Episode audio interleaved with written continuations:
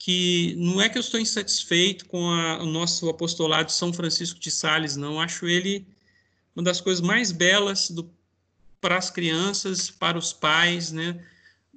os desdobramentos formativos, a amizade que a gente vive ali. E eu sei que dentro deste apostolado já acontecem elementos muito fortes do que eu estou propondo que a gente formalize e sedimente de maneira mais concreta na oficina de São Tomás. É, por que, que, que eu estou pensando num segundo dia? Né? O que, que eu estou querendo com isso? Então vamos lá. Eu vou partir de uma provocação incômoda que o professor Anguete já nos fez mais de uma vez. Ele falou, já nos falou várias vezes, gente, gente, eu já vi muito, tenho visto muitos filhos de famílias católicas piedosas que foram educados na fé, na moral católica, não se perderem quando chega na universidade, né? Às vezes na adolescência, mas sobretudo quando entra na universidade, não quer saber de religião, dá um basta, né? Afasta tudo para longe. É, essa, essa provocação ela ficou me incomodando e gotejando, né, no meu coração.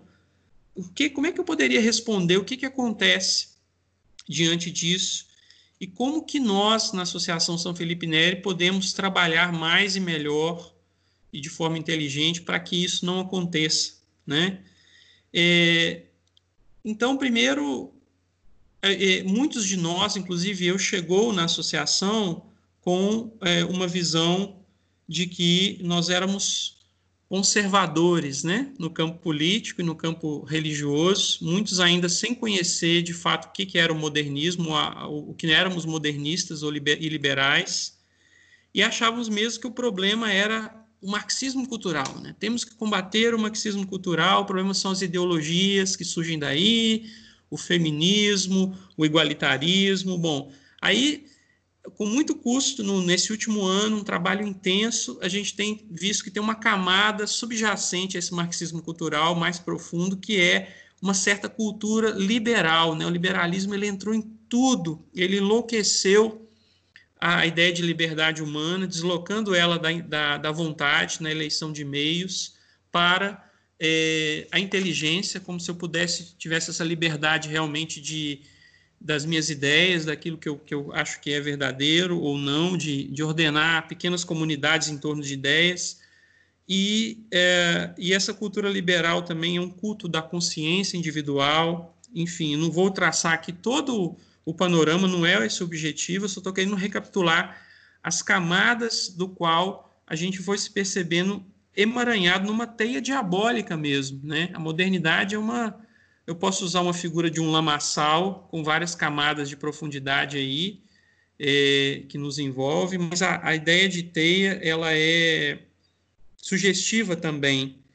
E a, é, a, nessa segunda camada, que é, é, uma opinião pessoal minha, ela é mais é, inferior e mais ampla e mais difícil de enfrentar. É, eu diria que ela só se sedimentou, arriscaria dizer, porque existe uma camada ainda mais profunda, uma terceira. E aí foi essencial na, na minha, no meu percurso de responder essa, essa constatação incômoda, né, Luiz, Luiz, será que basta uma boa, uma, uma vida devocional, basta ensinar suas filhas a fé e a moral, isso vai garantir a elas a vacina? Foi, para mim, foi fundamental o texto é, dos problemas da educação moderna, para eu entender o que, que foi René Descartes como um símbolo de é, articulação né, de, de algumas ideias que já tinham surgido com Duns Scott e, e, o Guilherme de Ockham, mas o René Descartes é considerado um, pai, um dos pais da modernidade, do método científico, e ele dá uma ordenação da realidade moderna. Ele provoca duas cisões fundamentais, da qual a gente é herdeiro e a gente vive nelas, e que foram como que golpes muito muito fortes na, na visão de mundo católica, na, na, cultura católica, no jeito de respirar, o que eu estou chamando de cosmovisão, né? que é a visão do cosmos, a visão do todo, de como as coisas estão ordenadas, qual é a visão de homem, qual é a visão de universo enquanto criação, né? a visão do lugar dos animais, né? dos anjos, é, da história, da vida, isso tudo junto forma a cosmovisão. E o que a modernidade tem feito é trabalhar insistentemente para nos levar para longe da cosmovisão católica que foi brilhantemente, belamente erigida na, no seu auge da Idade Média, ali do século 9, 10 ao século 13, né? E o Descartes ele fez dois, dois cortes fundamentais para quem não estudou e não teve aquela dilatação de, de, de, de inteligência e de coração como eu tive, eu queria compartilhar para vocês e eu vou convidá-los a gente reler esse texto, que é um texto mais ou menos de 10 a 12 páginas a 4, dependendo da fonte, que é de um padre da fraternidade sacerdotal, São Pio X, que ele vai dizer o seguinte, o Descartes ele, ele promoveu dois cortes. Primeiro, ele rebaixou a inteligência humana é, na, na, crença de que a inteligência era capaz, de que nós, o homem, é capaz da, de alcançar a verdade. Nós somos capazes de inteligir a essência das coisas. Esta era a crença, e nós tínhamos modelo, nós tínhamos, não, nós temos, só que está é, é, soterrado, né? Nós estamos querendo cavar. É, nós, nós temos um, a inteligência humana é, não é capaz de acessar a essência das coisas, ela é equívoca porque os sentidos se equivocam. Então, houve um, um corte entre o conhecimento sensível dos cinco sentidos e o conhecimento intelectual. Né? O que, que Descartes vai propor e que a ciência moderna vai se construir em cima? Basicamente, é, são as minhas ideias, é o meu pensamento que é o meu referencial de certeza de realidade não é o ser das coisas, não é o que está se movendo fora de mim. Quando eu falo movendo, eu não estou falando só no movimento no espaço e tempo, como a física coloca, não. O movimento é qualquer mudança que ocorre, né? É mais próximo da ideia de fenômeno que a gente está acostumado eh, na nossa base escolar, né? na nossa base de ciência escolar, aqueles que não estão em carreiras científicas, como os engenheiros e os licenciados aí que estão me ouvindo é, caminho. Então, esse é o primeiro corte, é, foi fundamental para abrir tudo o que viria depois em termos de ideologias, nessa proliferação de, de demônios, de filhos da, do, dos infernos que, que nos assolam, veio a partir disso. Então, se eu tenho referenciais de sistemas autônomos, né, é isso que vai surgir da ideia da, de que o ser não é a minha baliza. A, a verdade não é a adequação da minha inteligência às coisas, como os escolásticos diziam, mas é algo a partir das ideias. E o segundo corte foi é, Descartes vai falar o seguinte: olha, teologia por um lado e filosofia natural, filosofia geral, filosofia natural, que é que a gente pode chamar de ciências, para o outro. A realidade tem que ser pensada, a razão autonomamente, então não tem nada a ver. Uma coisa é a esfera da fé, da revelação, outra coisa, no outro lado, é a razão trabalhando. Então, isso foi catastrófico para nós, né? do ponto de vista de separação do mundo. Toda, todas as nossas disciplinas, tudo que a gente tem em termos de educação, vai é, trabalhar, vai estar sedimentada, foi construída ao longo de quatro séculos sobre esses dois cortes.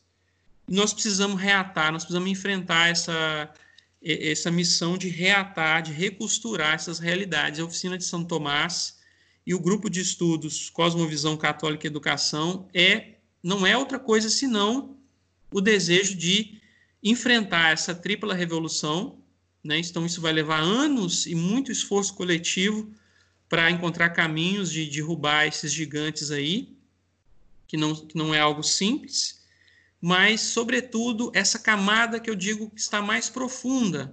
Eu não estou usando a imagem da, das, das, três grandes revoluções, que a terceira seria a equivalente, aí seria a primeira seria de Lutero, né?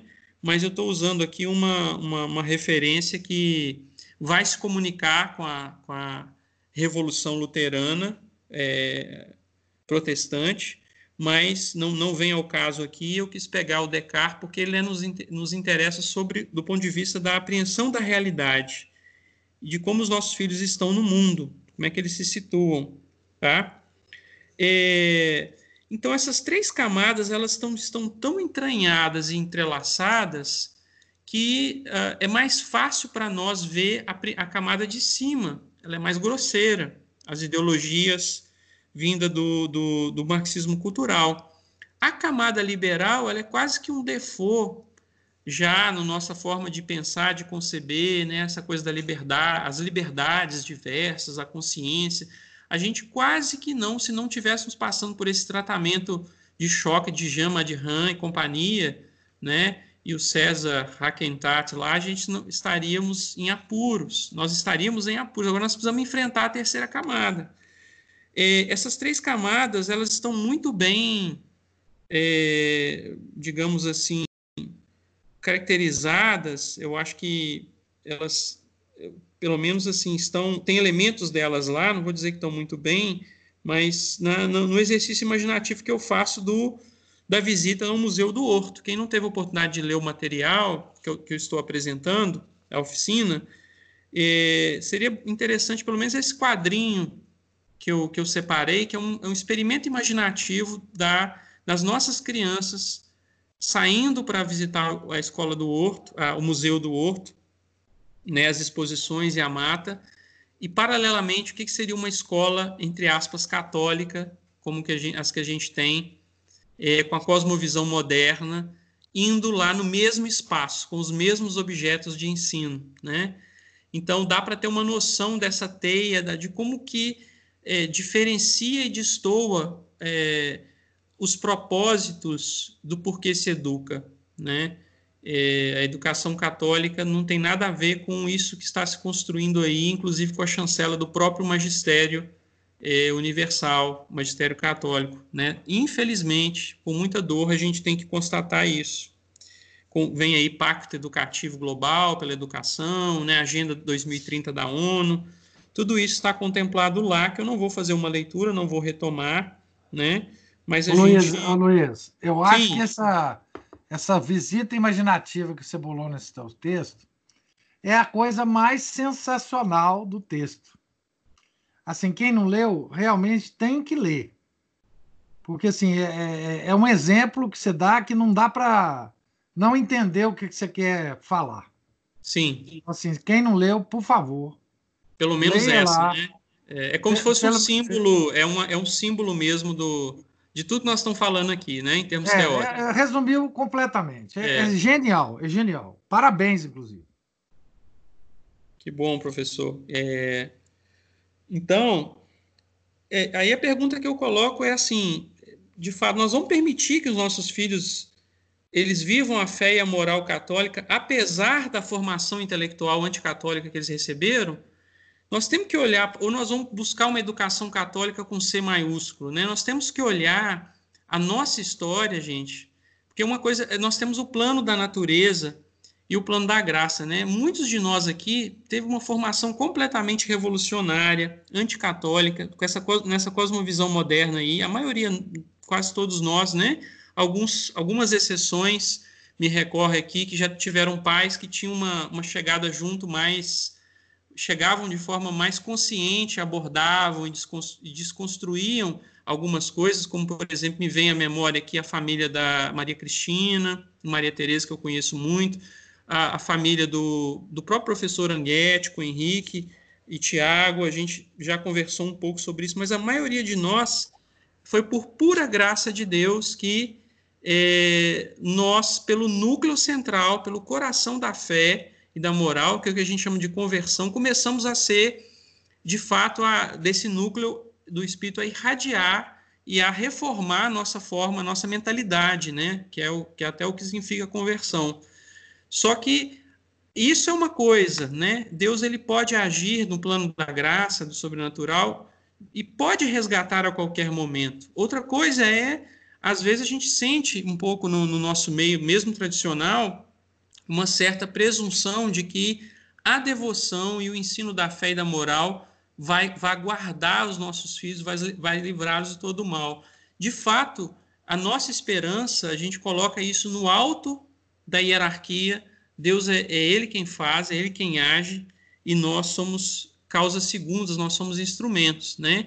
Mas o que que no plano da natureza, quando eu coloco o plano da natureza, estou colocando no, no, plano dos modelos mentais, no plano do imaginário, o que que nós podemos fazer? Podemos fazer mais para formar, para fortalecer os nossos filhos? Aí eu pude responder para mim mesmo por que, que muitos se perdem ou, que, ou dão as costas, dão tempo, entre aspas, da religião, né? Porque às vezes eles têm a, a vivência do texto, da Santa Missa, tem lá é, é, a, o, o, núcleo católico na, na cabecinha, no coração dele, ocupa um determinado espaço, mas ele está respirando um ar, né, uma atmosfera, os modelos dele de, de universo, né, de, de, de evolução, a, a, mentalidade evolucionista, tudo leva para longe né, da, do coração da cosmovisão católica. E ele, ele não consegue enfrentar, às vezes ele fala, ah, mãe, pai, vou dar um tempo, né? porque está parecendo muito esquisito isso tudo que vocês me ensinaram, e aí o risco muito grande de se perder para sempre. Nós nunca sabemos quando nós vamos ter um resgate, né? E então é, cabe a nós construir uma ponte também por essa via. Nós temos que trabalhar essa dimensão. Eu sei que eu, é, eu não estou falando aqui não é nada de novidade. Que o professor Anguete tem nos proposto é trabalhar essa via da razão é, do convencimento, do conhecimento das causas, de tudo que está acontecendo. A diferença da, da, dessa conversa aqui de hoje é, pois bem, nós estamos num caminho de reforma da nossa mentalidade, de formação de uma cosmovisão católica. E a gente olha com muito carinho, com muito interesse, por exemplo, para a Idade Média, para os ensinamentos dos santos doutores. Isso é uma coisa, nós somos adultos, estamos aqui num plano de, de conhecimento. Outra coisa é como é que a gente pega um certo frame, uma certa estrutura básica disso aí, do modelo da alma humana, segundo a tradição católica, né? A gente tem que entender minimamente o que, que são paixões, como é que a inteligência age, como é que a vontade age, o modelo mais ou menos de cosmos, de realidade, né? o modelo de sociedade, o que é a ideia de bem comum no coração da igreja.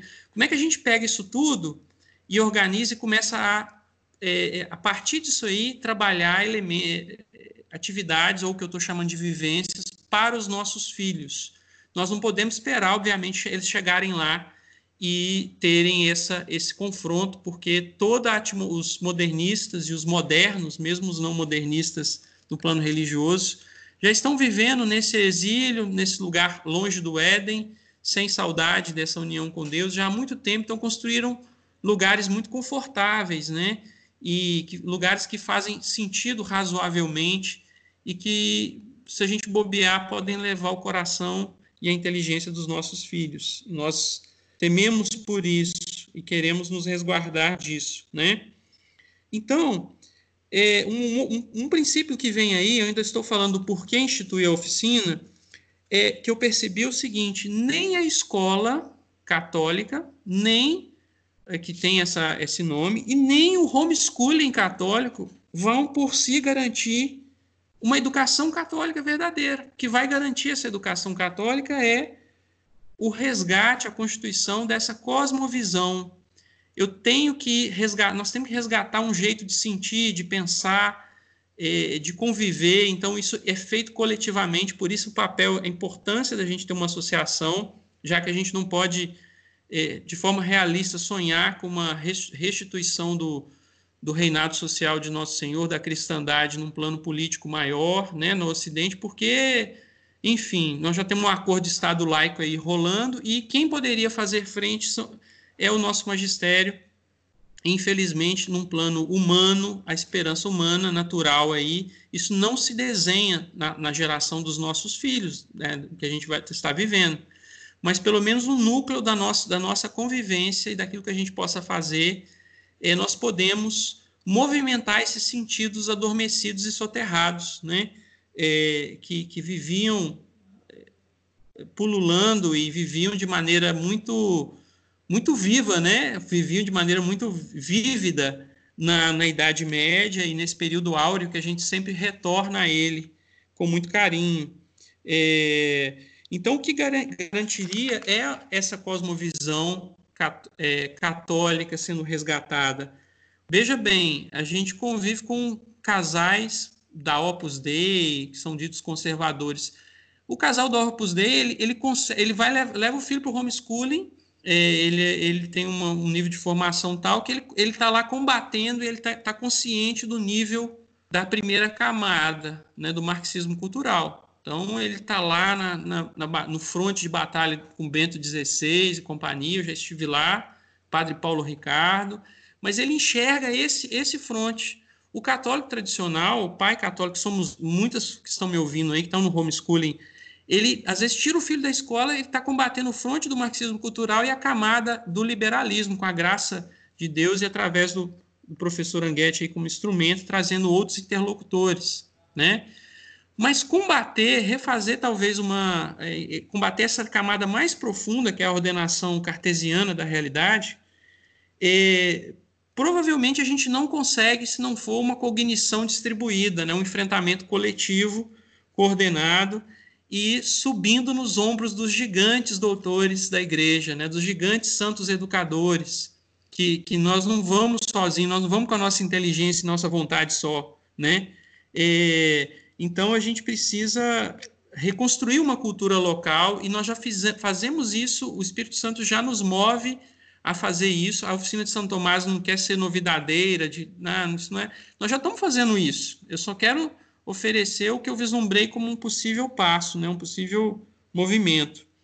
E Santo Tomás, por que, que ele é, ele é, o nome da oficina é dele, né? Primeiro, é importante a gente dizer, não sei se todo mundo consciente, ele é o ícone da cosmovisão católica no seu período auge, né, da, da cristandade, porque ele é o homem que escreve e que ordena e que coloca todas as coisas no lugar, né, onde está a alma racional do homem na hierarquia da, das coisas criadas, né, um pouco mais abaixo do, do que os anjos, mas é, unindo esse mundo material, esse mundo com o mundo espiritual, com uma imagem divina pela sua inteligência e a sua vontade, onde está o lugar, qual o sentido da sociedade, é, humana, no ponto de vista para gerar um bem comum é, e uma felicidade máxima possível ali naquele, naquele lugar, é, naquilo que ela se propõe, que aliás a gente aprendeu nos nossos estudos de liberalismo que o máximo que a gente tem hoje é interesse público, né?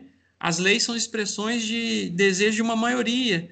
Então a lei, a lei natural foi submergindo no Ocidente, a ideia de bem comum também foi sumindo, porque a própria noção de verdade ficou impugnada lá com, com a, a, solução do Descartes, que obviamente ele sozinho não fez isso, mas carregaram a, as ideias dele e aprofundaram esse modelo, né?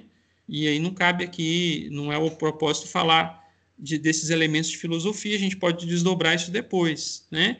Quase que a gente quando fala como em tomista, né, em visão tomista, cosmovisão, ou a gente quase que fala, usa isso como, eu riscaria dizer, como um sinônimo de verdadeiramente católico. Eu até fa faço com certo cuidado, porque o Santo Tomás não é, está imune a erros, né?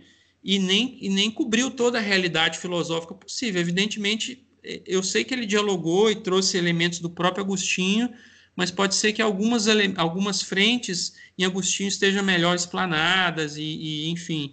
Mas eu quase que digo que é, que onde a gente vai retornar é, a partir do enfrentamento, do descascamento dessas três camadas, e também da camada da Revolução Protestante, é a Santo Tomás. Ele é um ícone. E é claro, gente, é, os escritos, a gente, depois nós vamos ler na minha proposta aqui, é, um São Roberto Bellarmino, um São João Bosco, é, o próprio São Pio X, outro dia a gente estava lendo num grupo da internet aí uma, uma encíclica dele antes da Pachente sobre catequese, ele, ele exigindo que os padres dessem uma hora no domingo de catequese, que estava muito ruim.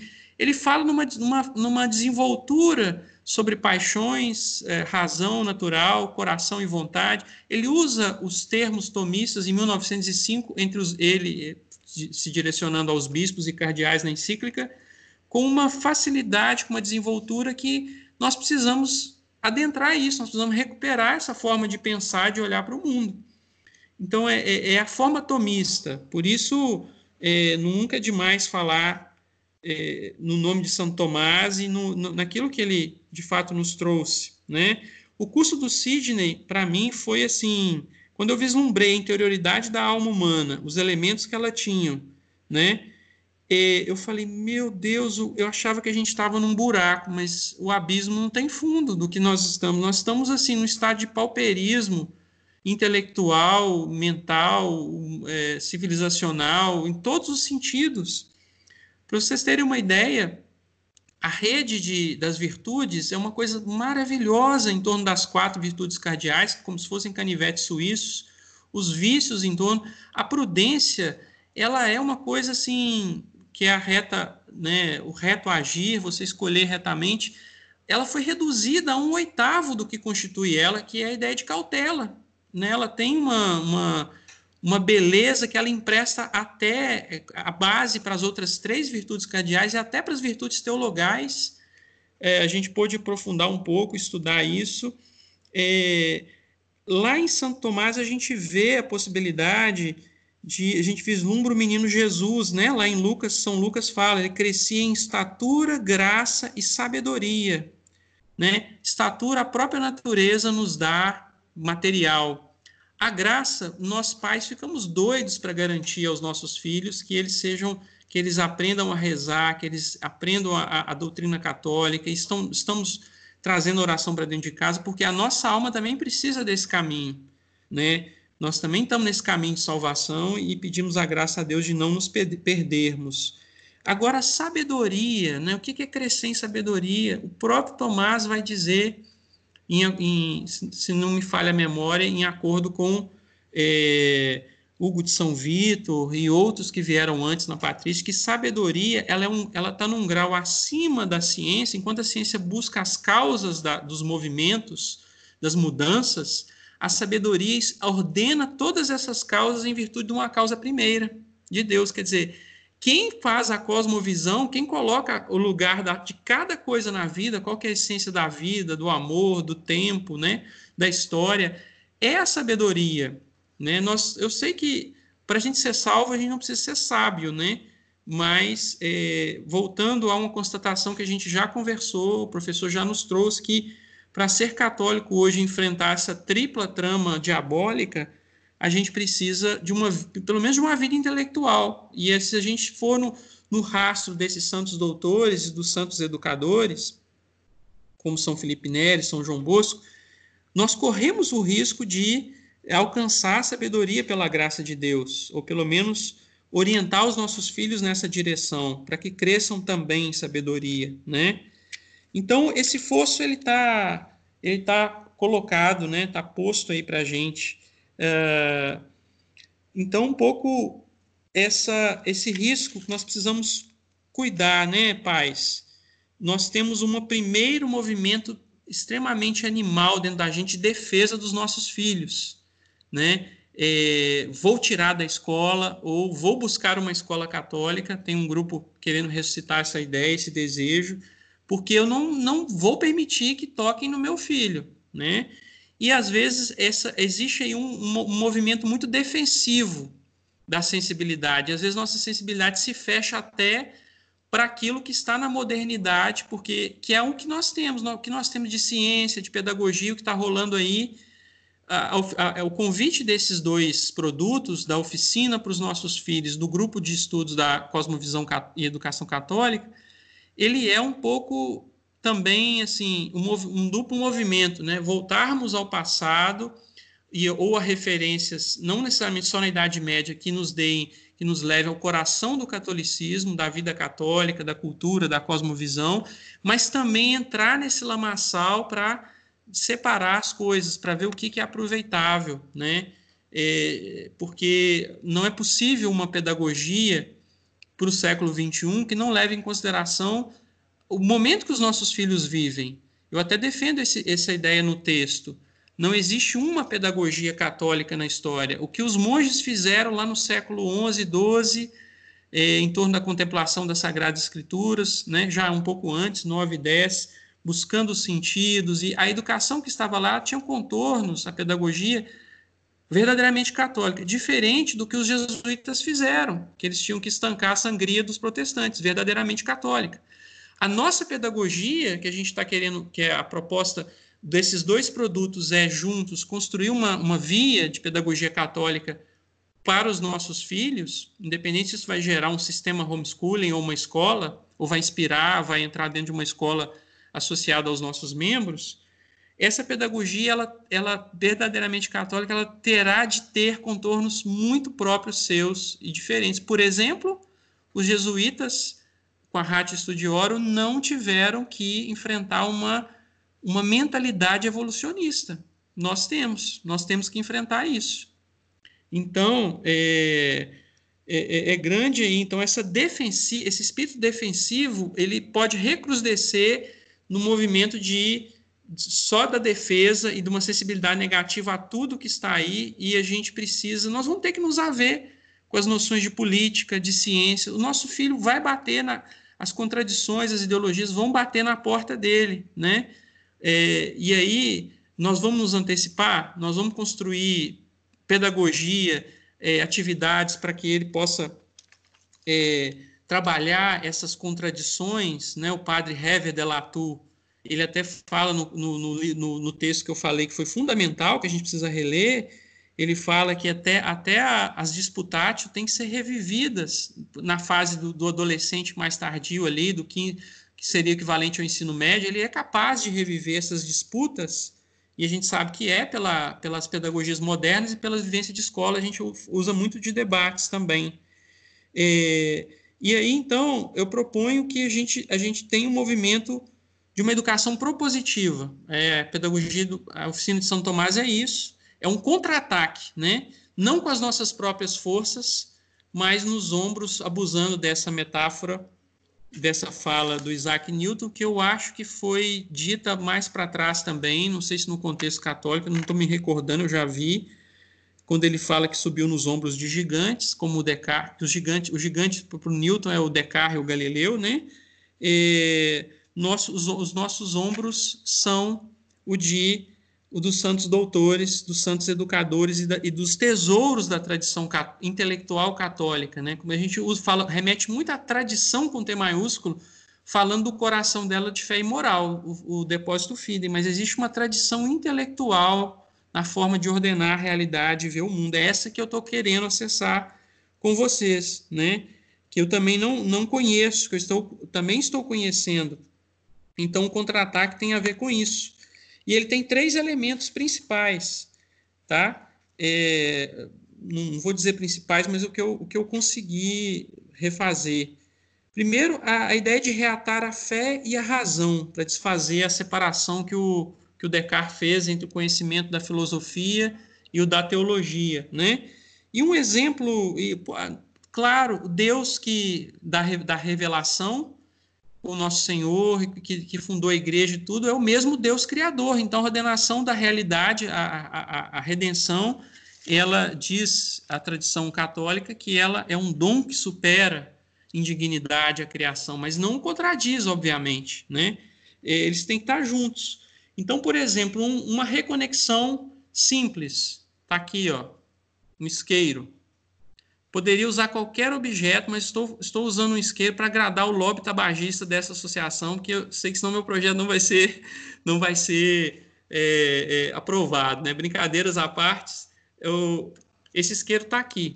Existe um, o que, que seria um raciocínio metafísico, que ele está até admitido parcialmente na cosmovisão moderna, né? Está lá na disciplina de ciências, lá para o para as crianças de 7 anos. Coincidente, não é coincidência que eu estou escolhendo esse exemplo, tem a ver com, com o período que eu estou propondo que a gente comece. Tá? É, então, a gente, a dentro da disciplina de ciências, a gente vai trabalhar com a criança que o homem constrói coisas artificiais, objetos, e aí na linguagem é, tradicional da filosofia tomista nós vamos, e Aristóteles, nós vamos chamar de entes, né? Entes artificiais, está aqui. E a escolha dos materiais tem, tem a ver com o fim desse ente final, né? Enfim, mas a gente pode aprofundar mais por essas noções de metafísica e dizer que não só o material, mas o formato, a geometria, tudo nesse isqueiro, isqueiro concorre para o fim dele, que é a geração da chama do fogo aqui. Então, ele tem partes que são da essência de ser isqueiro, então ele tem que ter o combustível, um compartimento combustível, e ele tem que ter uma fricção aqui para gerar a combustão, tá? E aí, é, outras coisas são não são essenciais, são acidentais, como por exemplo, tem isqueiros transparentes, que é um conforto para o pro, pro usuário, para ele ver que está acabando o, o, combustível aqui, não é o caso desse, isso é acidental. O tamanho também dessa, o volume, né? vamos chamar assim, não vamos chamar da altura, já vamos contemplar todas as dimensões pelo volume. Também é acidental, porque pode ser menor ou maior, ele tendo o combustível e o sistema aqui de, de ignição, ele, tá, ele vai gerar o fim dele. Bom, então esse isqueiro ele tem algumas potências que ele pode que podem ser atualizadas, podem virar um ato, né?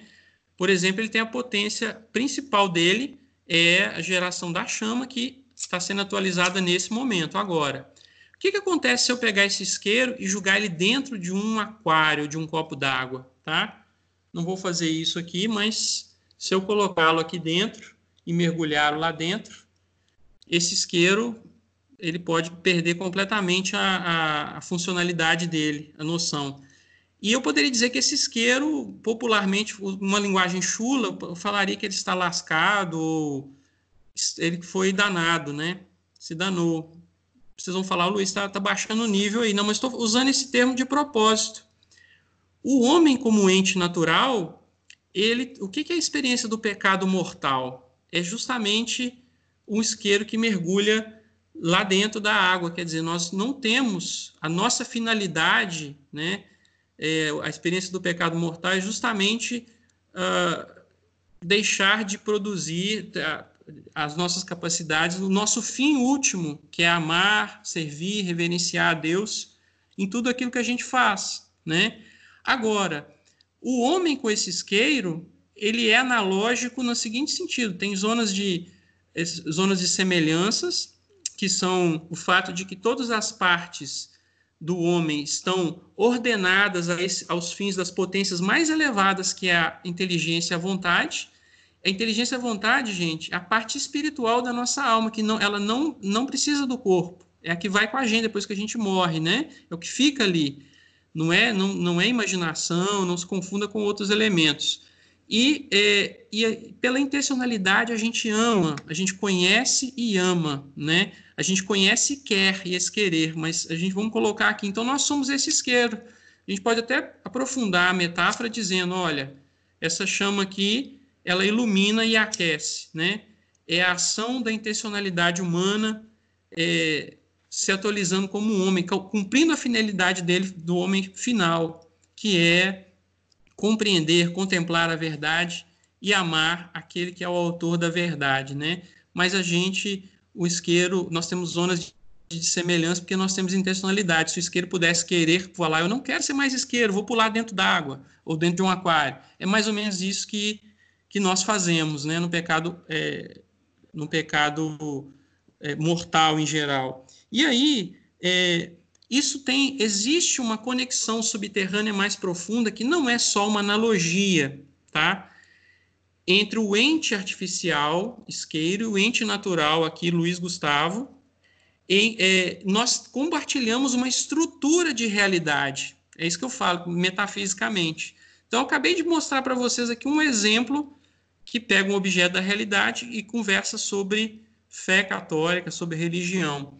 Quer dizer, a, cri a criança, em algum momento, ou a partir dos sete anos, ou um pouquinho mais para o meio aí, ou na adolescência, os nove, dez, ela tem condições de discutir esse exemplo, por exemplo, né?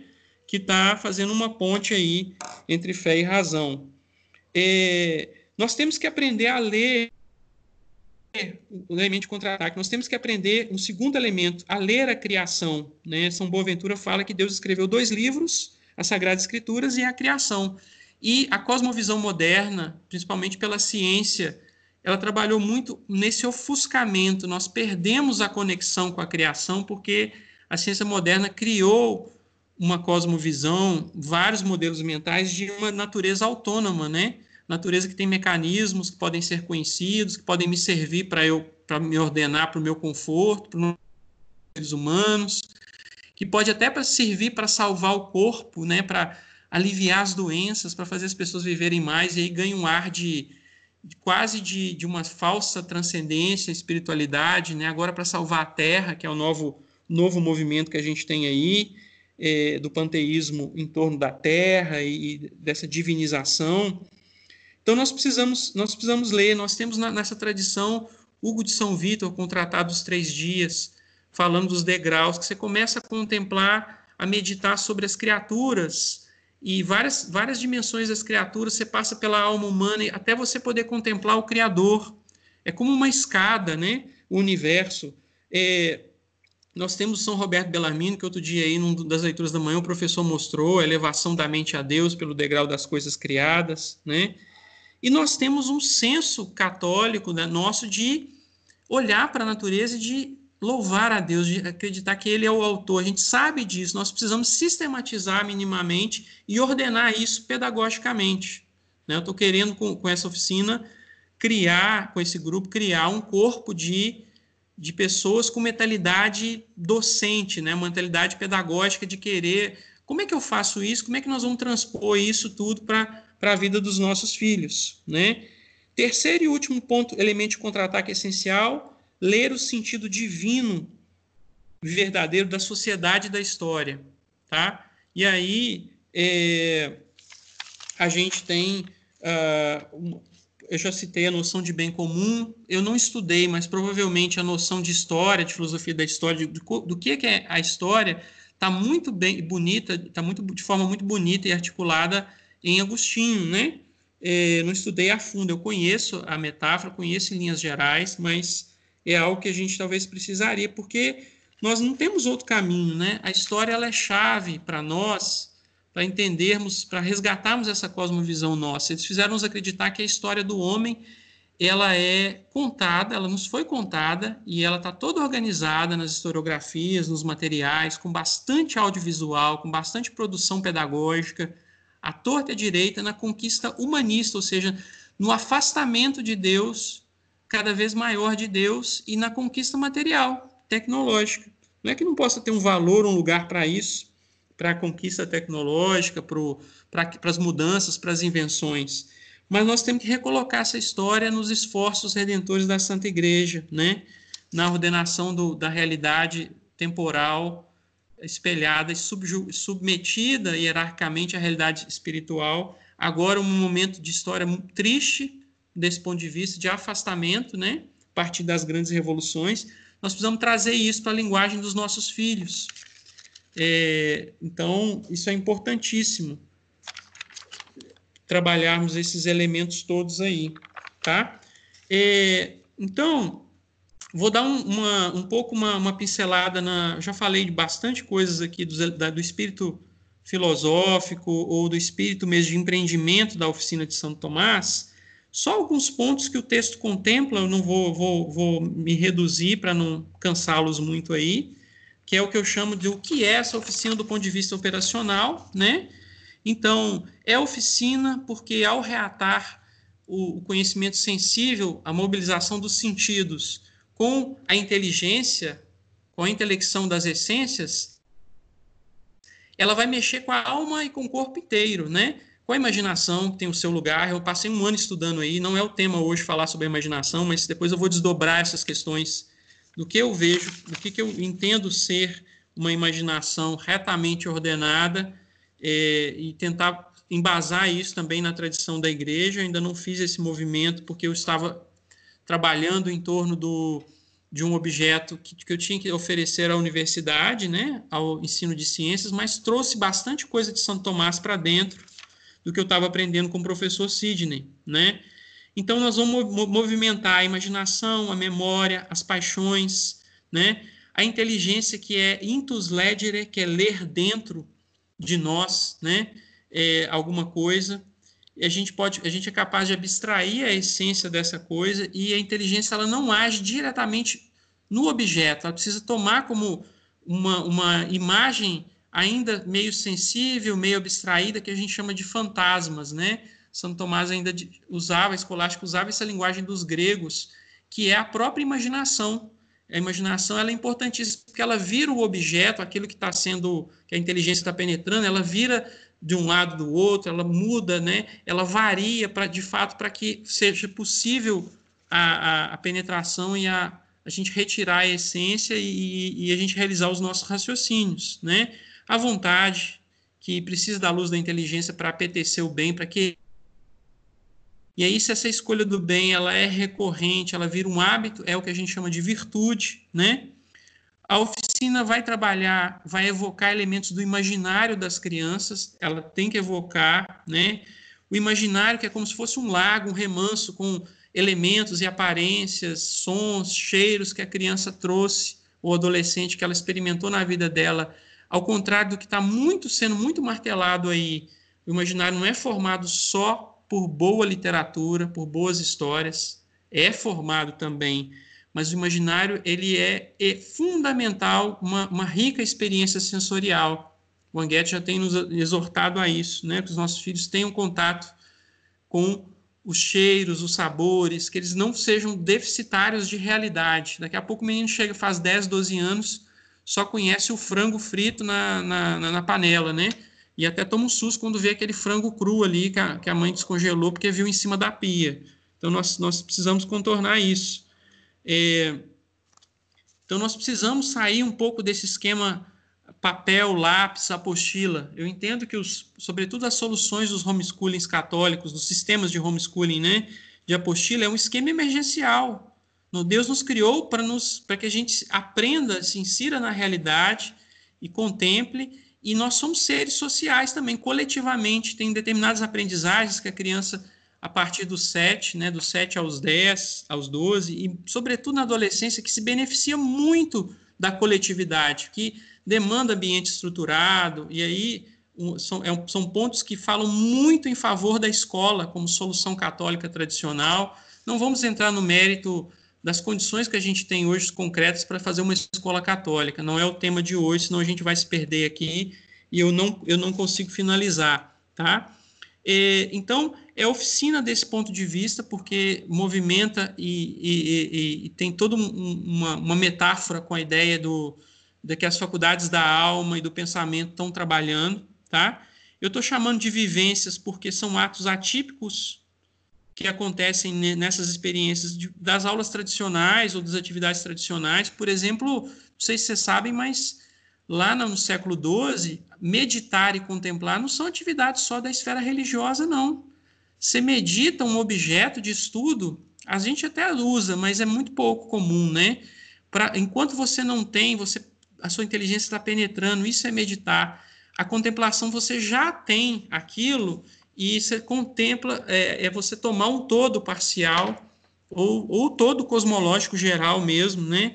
E isso são pontos de uma pedagogia católica absolutamente essenciais. Eu imagino que que nós vamos trabalhar com esses elementos e vamos conhecer melhor o Hugo de São Vitor, uso de histórias, uso de jogos, que é fantástico, São João Bosco usava muito. É, não vai dar tempo, mas minha, no meu trabalho de sobre imaginação, eu trabalhei muito o que, que acontece com a inteligência e a vontade. Eu ensaiei, teorizei um pouco.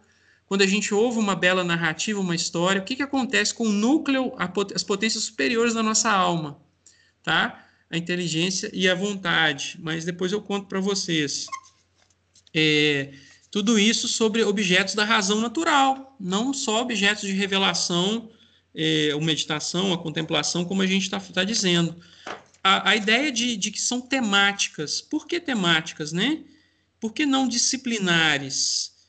Então, os temas eles são recortes complexos da realidade. É como eu pegar o meu braço aqui né? A gente está acostumado na escola, a gente pega várias imagens desse braço, só o ósseo, né? Só o circulatório, é, enfim, eu posso pegar vários sistemas. Se eu pegar o um, meu tronco é melhor, porque eu, eu, eu consigo desmembrar isso em várias coisas. Seria um análogo da visão disciplinar. A visão temática do, da realidade é você fazer um recorte, não, é esse braço na complexidade dele, é, em contato com seus com, com aquilo que ele está mediado, o fim dele, né, a, a, o ombro, enfim, tudo que está aqui.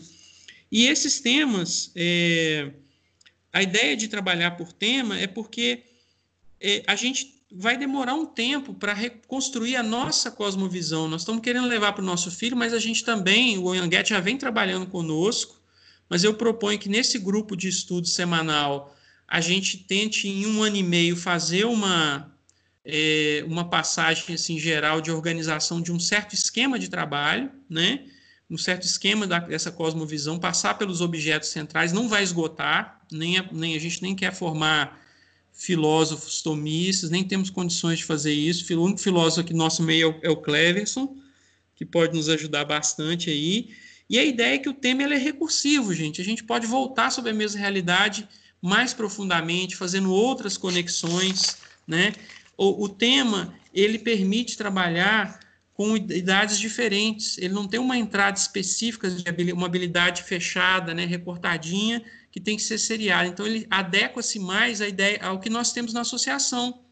Nós não temos esse propósito. A ideia é continuar trabalhando no espírito, quando a oficina de São Tomás entrar é, em exercício, no espírito da, da, do apostolado de São, São, é, São Francisco de Sales, trabalhando idades dif diferentes, às vezes em faixas de três anos aí que, que o mesmo tema ele vai voltar em ciclos diferentes da, dessa faixa, né?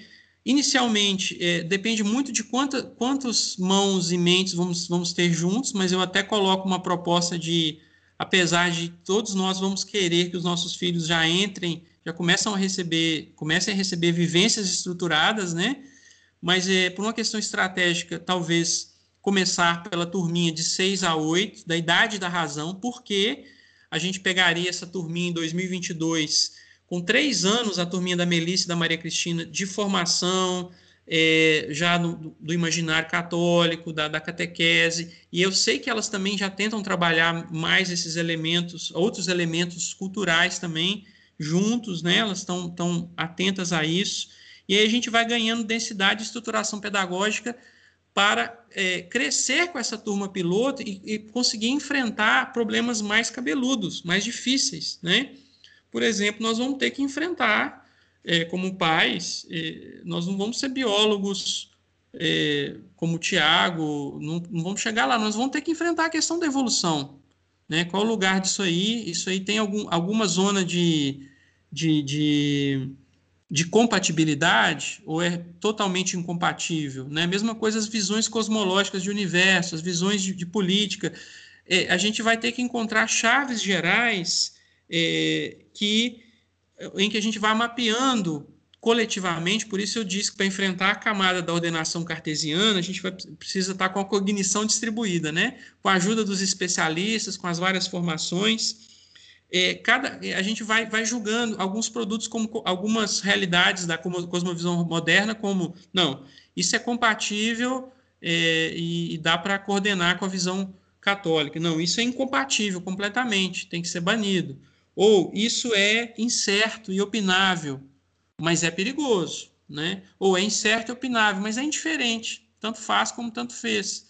Percebam, eu não tenho a, ilusão de que nós vamos dar conta de de, de, de, atacar todos os detalhes. Da, os demônios não dormem, estão trabalhando há, há quatro, cinco séculos de forma intensa. Não só isso, né? Mas a gente está tá localizando aqui o problema é, se agravou muito no século XVI, é, que é mais ou menos contemporâneo do Descartes do, do Lutero, um pouquinho depois do Descartes, né?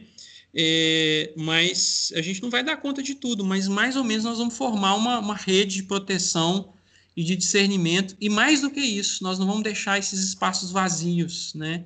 Nós vamos dar a bela visão católica da realidade e, e, e tem, tem uma riquezas assim sondáveis, maravilhosas para a gente poder desenterrar aí, né? É, então, eu, eu depois também um pouco mais ao final, eu acho que já estou passando demais aqui, mas não vai dar tempo de eu falar um pouquinho. Eu ia fa falar um pouco mais do exemplo da vivência temática, de uma vivência temática concreta. Eu posso ler para vocês, né? A propriedade dos materiais e a divina liturgia, né?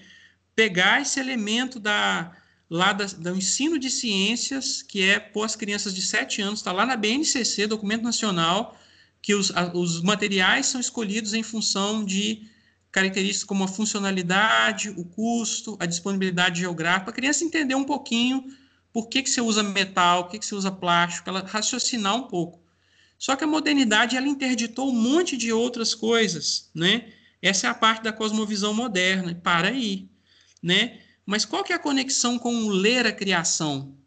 A conexão é que Deus também projetou entes naturais, não só a gente projeta, Deus projetou entes naturais e escolheu materiais proporcionais à finalidade desses entes, a começar pelo nosso corpo, né?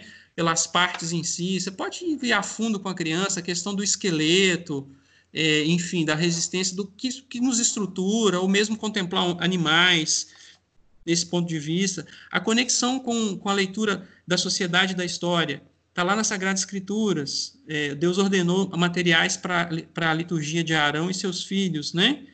É, da instituição do culto na, na sociedade é, dos, dos hebreus, né?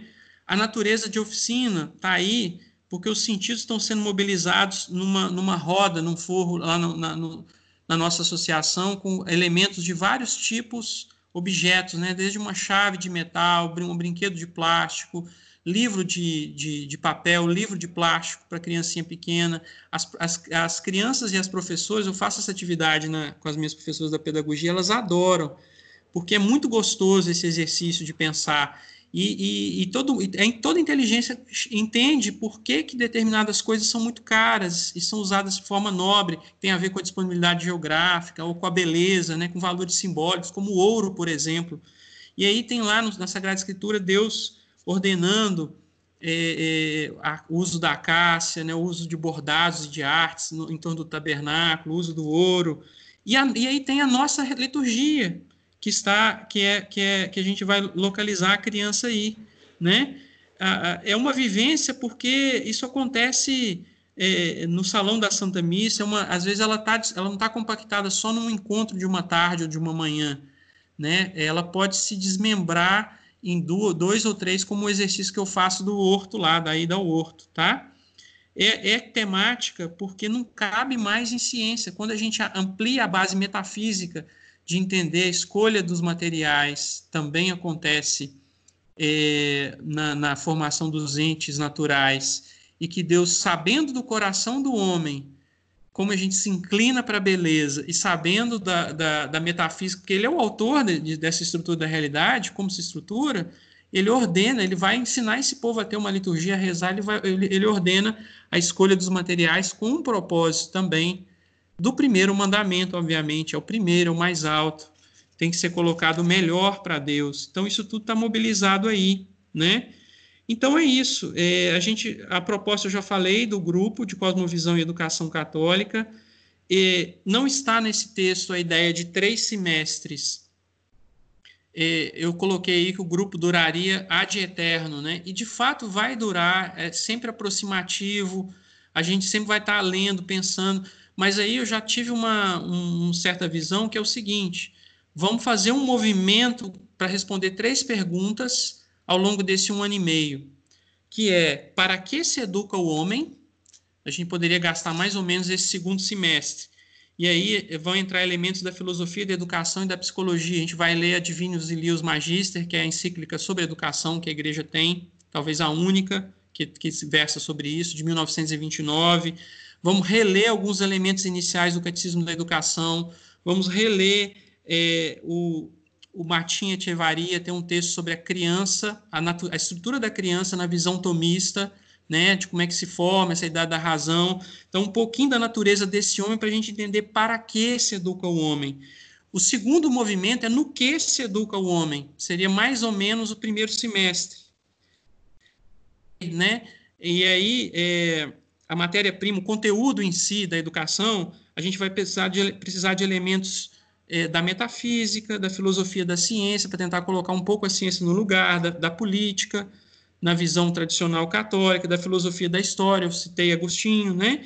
E aí não tenham medo, né? Porque realmente é difícil para nós, leigos, entrarmos na linguagem específica da escolástica, mas, por exemplo, eu andei estudando os textos do Cosmogonia da Desordem do Sidney. São textos curtos, propícios para esses encontros semanais e são muito bem escritos e excelentes, né? Aliás, o professor Sidney, é, eu quero que ele nos ajude nesse movimento né, de organizar esses estudos. E o terceiro movimento seria como se educa o homem, aí sim entraria a pedagogia. Aí a gente leria um pouco do Hugo de São Vitor, é, se tem alguma coisa do São Felipe Neri, escrito pelos discípulos dele, são João Bosco, a dona Ivone Fedeli cita um livro no, numa palestra dela, que ela usa como referência lá. Eu tenho que resgatar esse nome para a gente.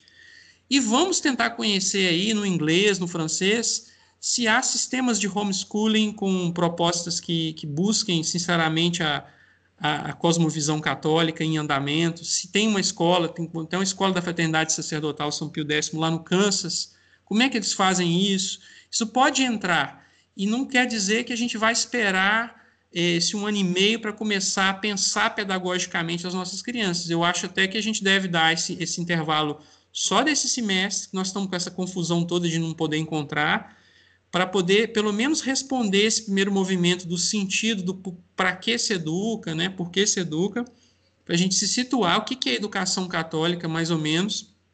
E aí, quando for no início do ano que vem, a gente já pode começar a pensar, a título de, de, de explorações pilotos, de fazer alguma outra coisa com as nossas crianças. Isso a gente voltando à a, a, a, vida presencial, né, que é, é uma esperança que se volte e, e que se faça, né?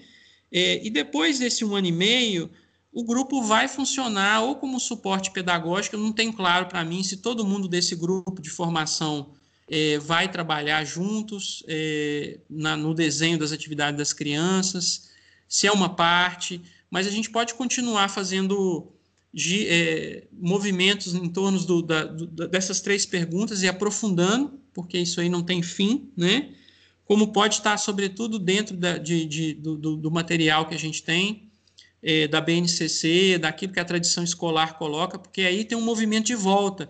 Esse exercício que eu fiz um pouco com, com a minha área, nós precisamos, sobretudo, da, dos conhecimentos que estão distribuídos aí de geografia, de biologia, para olhar para o currículo, para aquilo que está sendo feito nas escolas, para aquilo que os nossos filhos estão recebendo e ver o que, que disso aqui é um ponto de articulação que eu possa abrir dimensões subterrâneas que foram culposamente soterradas, eu, é, como eu dei o exemplo para vocês aqui do, da propriedade dos materiais, né, está tá profundamente ligado com os entes naturais também, e que isso foi proibido porque foi separado lá pelo DECAR, enfim, a gente tem que fazer esse movimento de, de volta na modernidade de olhar isso tudo. E aí o cronograma, depois vocês deem uma olhada, a ideia é a cada ano implementar uma faixa de idades, né? Talvez, não sei se isso vai ser possível, como que vai demandar, isso tem que possa ser ajustado. É, a minha proposta é que o grupo de educação e cosmovisão católica ele seja. Eu me coloco à disposição para coordenar essa fala, essa leitura. Talvez eu acho que ele teria que ter uma, uma característica diferente do Anguete, do que o Anguete trabalha conosco, que é a, a, tentativa que a gente possa ter de ler os fragmentos de textos em, em casa ao longo da semana. Eu poderia fazer um papel de comentador inicial, mas abrir um pouco a palavra das impressões, que é diferente, né? O professor Anguete ele está fazendo, um, como católico tradicional, mais experiente, ele está nos ensinando, nos colocando na rota de ensino de mestres e nos ensinando pela própria experiência. Eu, eu estou também com vocês fazendo esse movimento, embora algumas dessas leituras eu, eu tenha antecipado, eu esteja vislumbrando esse caminho possível, né?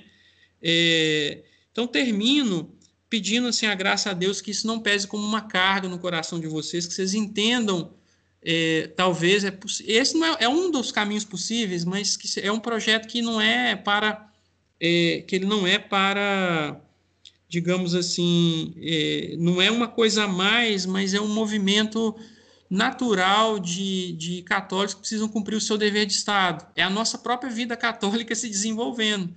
Né? E ele acontece em paralelo com as formações do Anguete, e que vão dar aprofundamentos, e que a gente possa ter essa graça de, talvez, quem sabe, encarar isso como um apostolado, é, pedir a graça a Deus de viver isso. Né? Nós lemos lá a, o livro do Dom Chutar, e eu, pelo menos, estou tomando para mim como meu, meu horizonte de vida profissional, pessoal, é fazer esse percurso.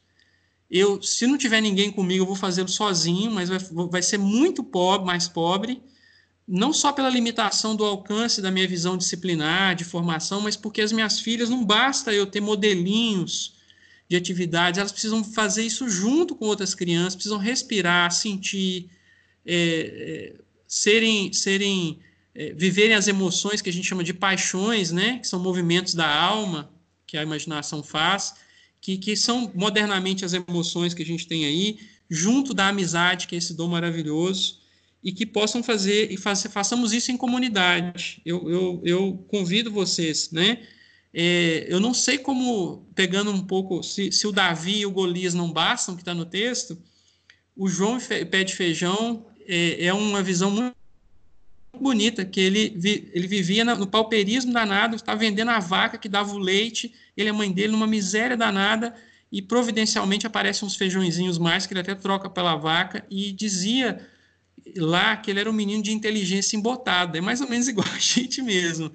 E um pouco esse desenho é, olha, o, o pé está aqui, a gente já, pelas aulas do Anguete, a gente já escalou esse pé de feijão, a gente vislumbrou um castelo, a gente não sabe como tomar posse desse castelo, porque quando ele olhou aquela beleza daquele reino nas nuvens no castelo, uma fada chegou para ele e falou: João, na verdade esse castelo aí, ele era do seu pai e você e da sua mãe, foi tomado por gigantes e você é, é, você é o herdeiro disso tudo.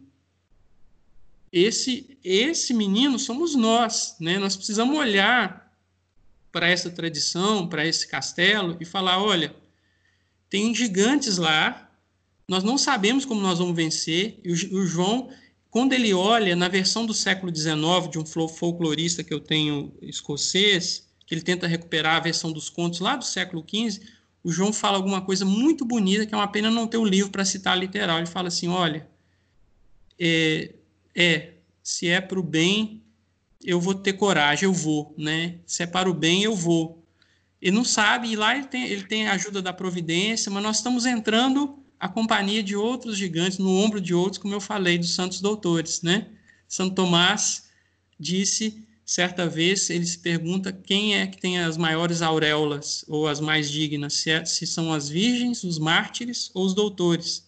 Ele fala, certamente são, são os doutores da igreja, porque as virgens venceram a carne, santos, os santos é, mártires venceram o mundo e os doutores venceram o próprio Satanás.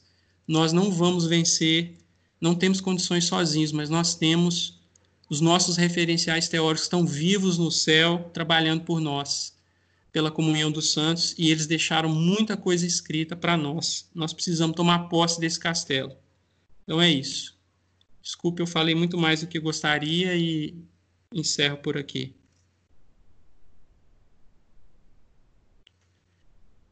É, deixo aqui, não, não, não, houve nenhum comentário, nem, nem pergunta. Se vocês quiserem abrir o áudio, para a gente conversar um pouquinho aí em 15 minutos, ou dúvidas ou coisas que não ficaram muito claras. Não sei se, para aqueles que não leram o texto, o texto ele tem um esforço pela natureza do, de um texto, né?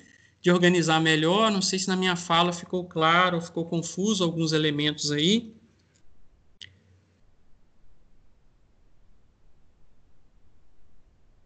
Fico à disposição dos senhores, das senhoras. A sua fala ficou tão boa quanto o texto, viu? Pode ficar tranquilo. Obrigado, professor. Louvado seja Deus, né?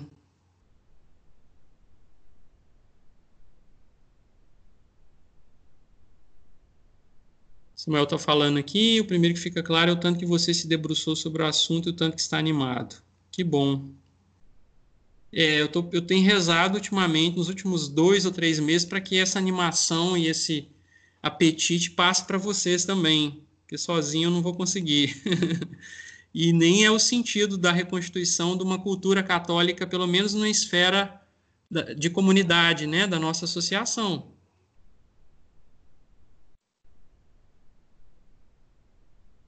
Eles, Gustavo, Salve Maria, que é a Valesca. Salve Maria, Valesca. Rapidinho aqui, cheguei um pouquinho depois também, mas só acrescentando aqui, como é que os filhos nos motivam, né? Pois Sim, é, Valesca. Faz a gente dar uma volta assim no, nos nossos pensamentos que a gente tinha como visão de mundo, né?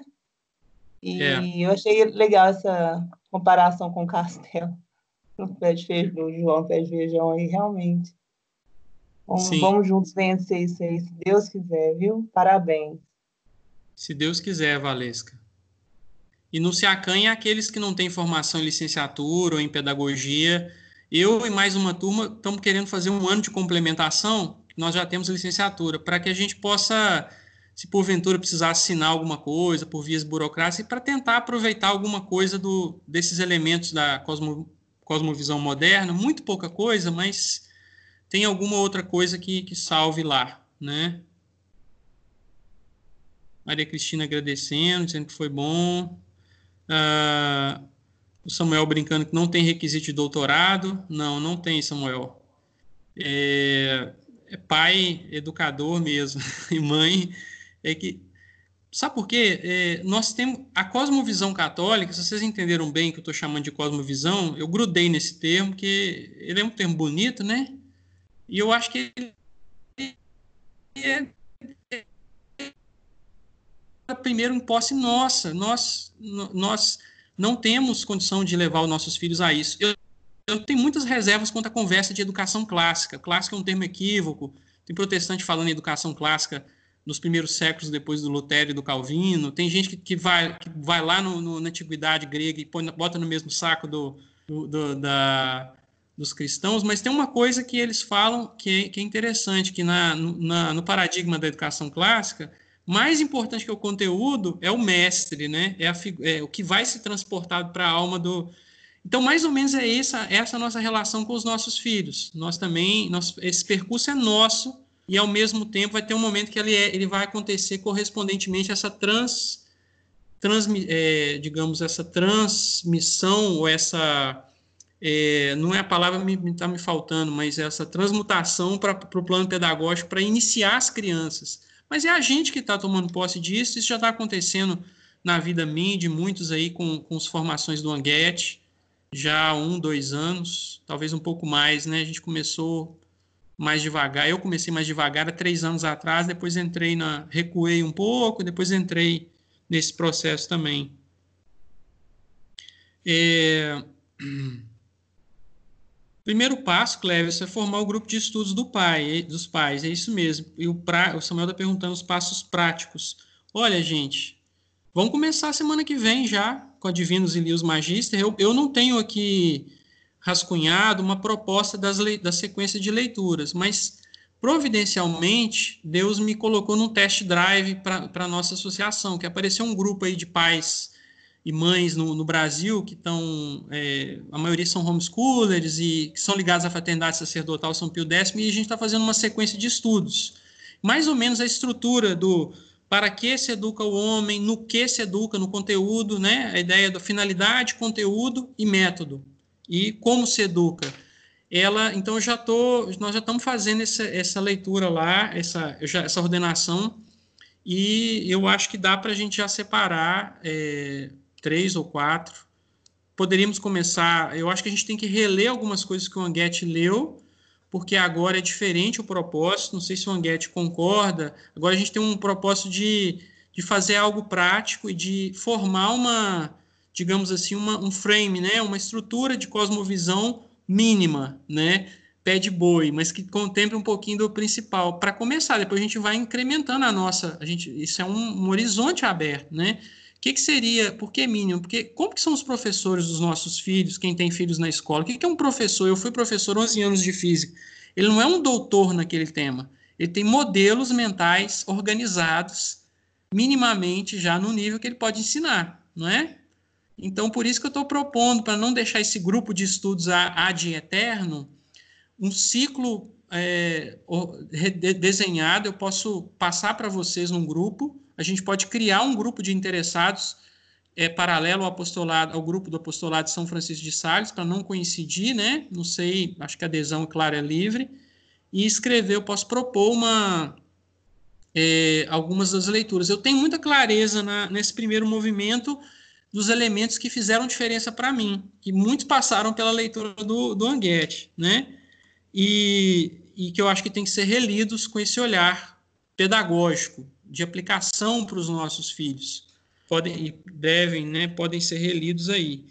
O segundo grupo já é mais de leituras, já, é, já vou precisar de mais ajuda de outras mãos e de sugestões que também estão abertas a todos, né? É, eu me coloco para como eu tô, eu tive esse movimento de, de querer empreender, eu fico à disposição para coordenar, para articular e tal mas é, está aberto a sugestões de todos e podem sugerir, trazer elementos, porque eu também, também estou fazendo o percurso, como eu falei para vocês, né? A gente pode acertar melhor essa metodologia, a gente testa no primeiro dia, mas é, a e Lios Magíster já está aí. Elas são 26 páginas, mas a gente pode pegar doses menores, não, não precisa ser uma leitura muito grande, porque temos N compromissos em andamento e, e necessidades, tá? Uh, então, a gente... Não, Samuel, não é o Ação Católica, não, tá? O Ação Católica é um grupo que tem pessoas que as pessoas estão refundando, que chamam de microescolas resilientes. Dentro do grupo Educação Católica Tradicional, que é esse grupo que eu estou fazendo os estudos, a maior parte é homeschooler, e tem uma parte de pais que está com os filhos na escola ou que está em homeschooling, mas estão organizando pequenas, pequenas escolas. Então, tem não é o grupo da Ação Católica, não eu até não, não parei para conhecer o, o que, que eles propõem de forma mais, mais decidida e tal, mais prática. O Cleverson está colocando aqui, se for ter a oficina em diferentes faixas etárias, o grupo de pais também deve acompanhar isso. Exemplo, os questionamentos dos adolescentes é diferente das crianças. Por exemplo, adolescentes são martelados com uma historiografia tendenciosa e hostil à cosmovisão católica. Nesse sentido básico de elementos históricos, tem de ser repassados para os pais. Correto, Cleverson. Se a gente conseguir começar com atividades em todas as frentes, é, de forma constante, estruturada, melhor, maravilha.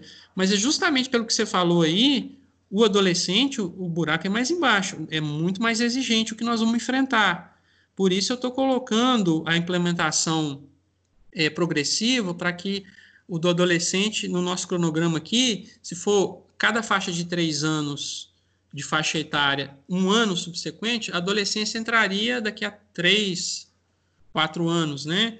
É, enfim, porque daria tempo da gente sedimentar, estruturar e as, as nossas crianças menores já iriam recebendo elementos proporcionais de, de, meditação, de contemplação, no sentido católico, de, de, metafísica, né? Até questionei com o professor, será que eu estou viajando demais pensar que uma criança pequena possa ter isso?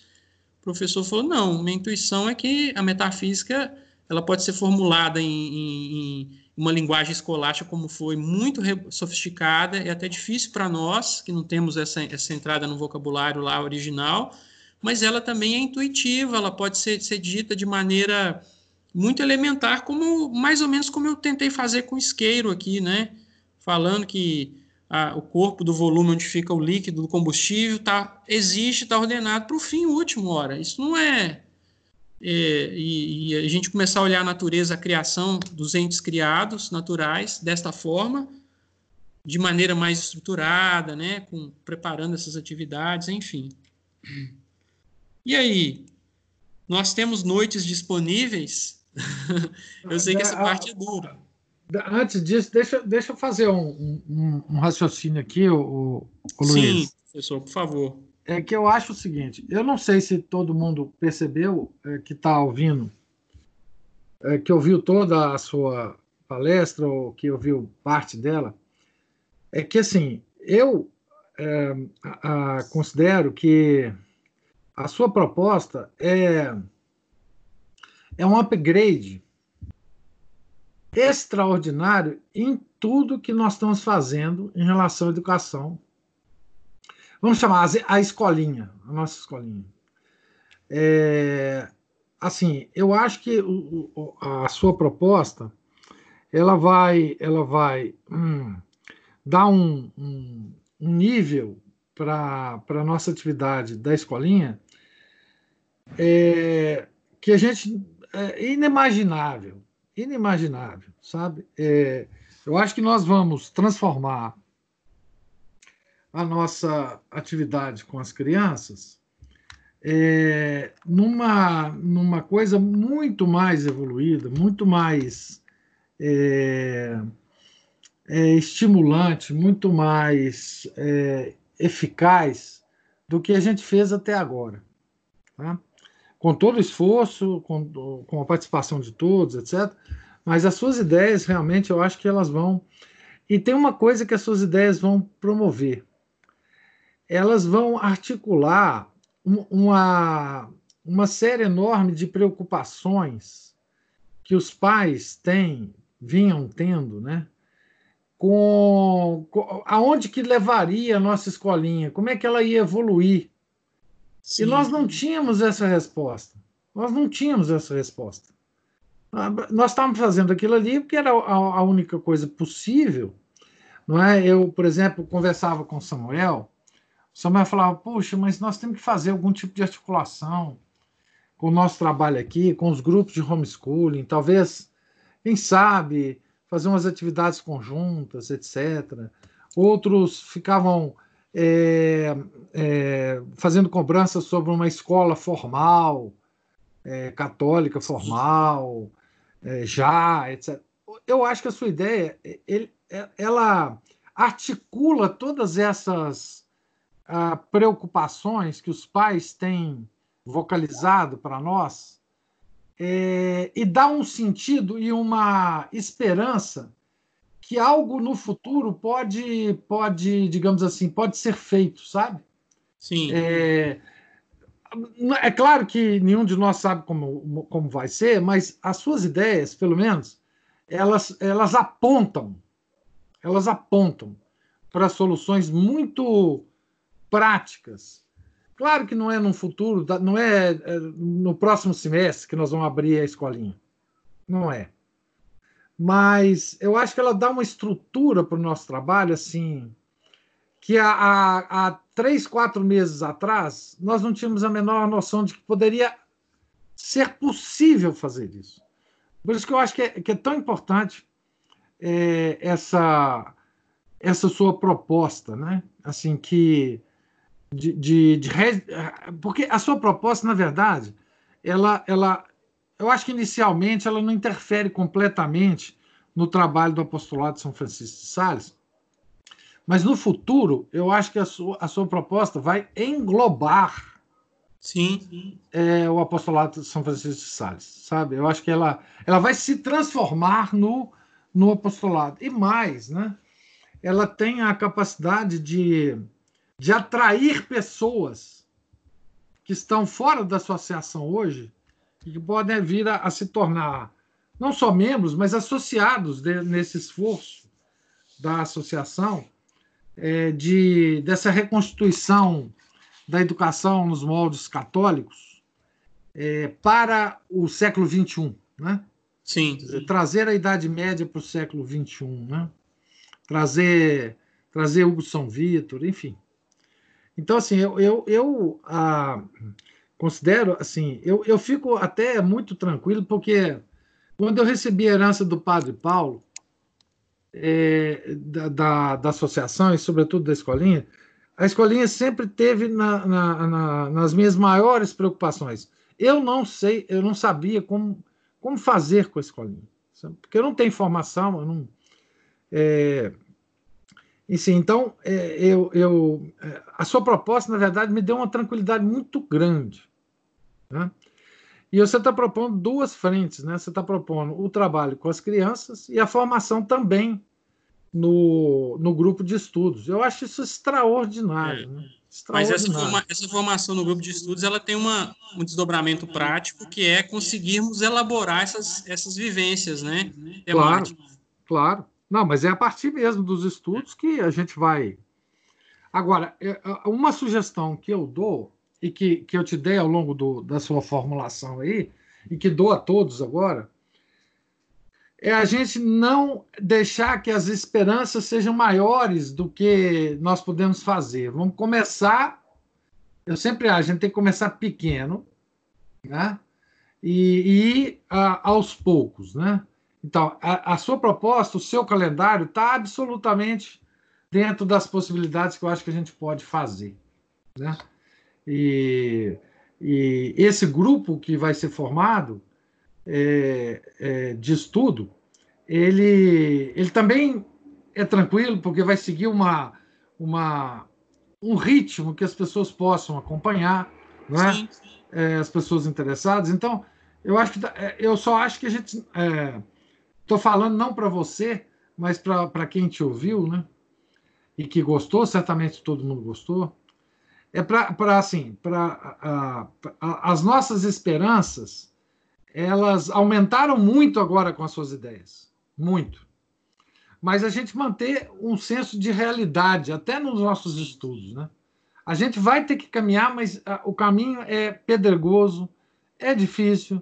A gente vai ter que é, é, a, caminhar devagar e sempre, sempre, disciplinadamente, porque a disciplina é tudo.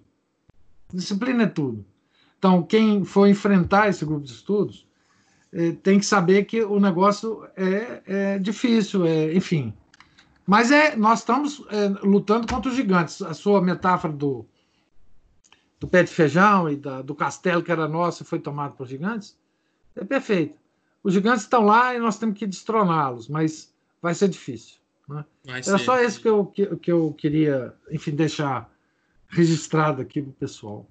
É, e é muito importante a gente resguardar o, o, apostolado de São Francisco de Sales, né, professor? Assim, tanto que eu, eu, a ideia de propor como algo à parte, ela tem esse potencial de unificação, e quanto mais esses dois encontros conversarem, né, o apostolado é, São Francisco de Sales tem uma ênfase mais catequética e inicia, da fé e da moral, com exceção do, do, da faixa do, dos adolescentes, da, dos mais velhos, que eu acho que eles trazem muitos elementos de cultura e talvez muitas coisas eu não conheço tão a fundo, mas a Giovanni Eduardo, eu sei que eles trazem muitas coisas que já, já vão sugerindo essa, essa ideia de uma cultura católica, de uma, uma cosmovisão, e, e, enfim. Mas os menores, e aí assim, é importante a gente resguardar para termos isso como uma. É, é mais ou menos o, aquela coisa, você vai fundar uma uma, quem vai fundar uma segunda empresa mantém a contabilidade de fora para não misturar, para resguardar, porque o núcleo do coração é, é a fé moral, a doutrina está ali, né? A gente quer fazer crescer essa sementinha ou essa, esse núcleo em direções, em outros elementos para englobar a alma inteira, né? E, e, e, de fato, esse é o nosso papel, assim, não tem outro caminho. É, não, e só tem sentido esse, esse movimento, né? se, se nós conseguimos a adesão dos, dos professores da escolinha, né? Sim. Assim, não tem sentido você fazer um negócio desse e os professores da escolinha ficarem de fora disso, quer dizer. É, o, a, aliás, eu acho que a diretora está nos ouvindo aqui. Deixa eu ver, eu acho que ela está nos ouvindo. Se não tiver, ela vai ouvir a gravação. Não, está ouvindo, tá é, sim. Mas é, enfim, mobilizar todo mundo que trabalha na escolinha em torno desse processo, porque mesmo que demore muito essa, essa oficina, digamos assim, interagir mais fortemente com a escolinha, esse, esse, esse movimento do estudo que você está propondo vai enriquecer muito o trabalho da escolinha. Sem dúvida. Dos professores da escolinha. Porque os elementos já vão começar a mexer no coração e na inteligência dos professores, né? Isso, isso. E eles já vão qualificando mais o que, que vão fazer e tal. Então, vamos deixar os outros falar, que eu falei demais aqui. Nós estamos passando aqui do, da meta de 9,5. Por mim, tudo bem. Se alguém se acharem que vão tentar esgotar, ver se tem mais demandas ou comentários. Fica... Ô, Luiz para vocês, a gente continua um pouco mais. Oi, pois não? Juliana, olha, primeiramente te parabenizar por, pelo esforço, pela dedicação aí nesse projeto, porque assim é monumental. É, eu estou assim empolgadíssima, extremamente feliz. E, e, e eu, eu, vislumbro isso daí. É um, vai ser um caminhar bem devagarinho, mas vai ser frutuoso, tanto para nós quanto para as crianças. E eu convido a todos que estão me ouvindo a abraçar isso daí com, com muito empenho, com muita vontade, com muito entusiasmo, porque é, é, é, é isso é um presente. Assim, Deus nos presenteou isso daí através de você. Então, eu te agradeço muito e no que eu puder colaborar, assim, com, com, com, a, né, com a minha presença ali, eu não vou ter muito a acrescentar, não, mas eu quero aprender junto com vocês, porque esse é um caminhar que, como você falou, a gente tem que fazer juntos, como o professor também acabou de falar, não adianta fazermos sozinhos.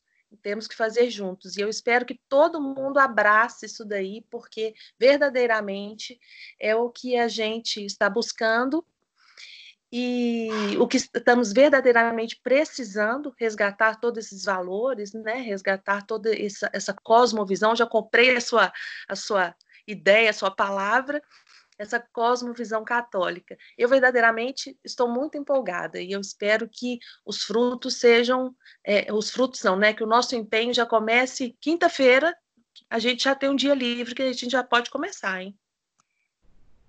Que bom, Ju. Fico feliz. Obrigado. É, glórias sejam dadas a Deus, né? Por essa, por esse projeto e, e me coloco à disposição. E que bom, vamos começar sim se, com a, com, se vocês toparem, eu acho que é para já. Eu sei que é mais uma frente, mas não deve soar assim. Digamos que é um. Tudo que o Anguete está tá fazendo, está trabalhando, isso vai entrar e vai se ajustar com o propósito de, do olhar pedagógico, né? Precisa se estruturar nisso aí. Então, estou vendo aqui as manifestações, né? O Henrique está aqui perguntando se vai precisar aglomerar para fazer essa oficina rodar, né? Tá Pois é, Henrique. É, acho que a gente está tá encontrando é, motivos, né, para poder se aglomerar. O Samuel está falando que é mais um grupo de WhatsApp, mais um, não tem jeito, né? Nós temos que. É, eu não tive tempo de fazer um primeiro rascunho, está na minha cabeça e já na prática lá com esse grupo de pais, que é meio que eu, que eu tô brinquei que é o test drive mas eu já posso sentar amanhã, né, ou depois, para que a gente possa já colocar uma, uma primeira proposta, mas vocês podem trazer elementos também, podemos fazer isso pelo WhatsApp, sim, paralelo, né, que não seja no grupo da, da do Apostolado de São Francisco de Sales, ou, não sei, acho que é melhor separar, é, o que, que é o melhor prático aí, acho que separar, né, uh, o Henrique falando que vai ter que aumentar a sede da associação, Pois é, Henrique, eu, eu imaginei na minha cabeça que todos os, as, os grupos de faixas de três anos acontecendo, lá em 2025, 2026, eh, todo dia teria uma atividade grande na associação, né? Agora, como o Anguete falou, se atrair outras pessoas interessados, porque é isso, não adianta a gente ficar brigando se é homeschooling, se é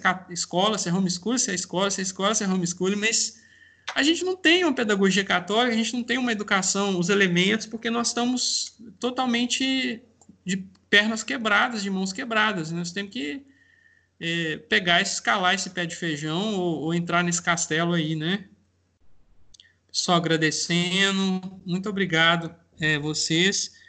Essa, todas essas ideias surgiram como fruto do que eu recebi, né? De todo o processo de conversão, de reforma da minha mentalidade. Eu agradeço demais ao professor Anguete por Deus ter usado dele como instrumento e pela amizade, a parceria de vocês também, que a gente foi se formando juntos, né? É, Samuel está falando grupo separado, ótimo. Eu acho que é o correto mesmo, né? Que aí fica a liberdade de cada um de entrar e de. Uh, o Manolo falando, não temos conhecimento, não, mas conte conosco.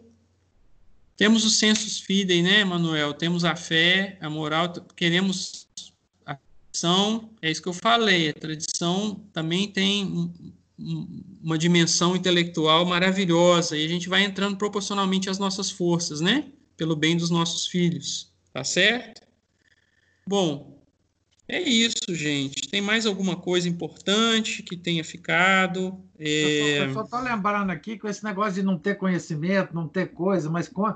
eu acho o seguinte: outro dia eu estava conversando com a Juliana ah, o burrinho que carregou Nosso Senhor quando a Sagrada Família é, fugiu para o Egito, ele tem uma participação enorme na, na história do Nosso Senhor. Tá? Então, fundamental. Assim, até, até, o burrinho, né?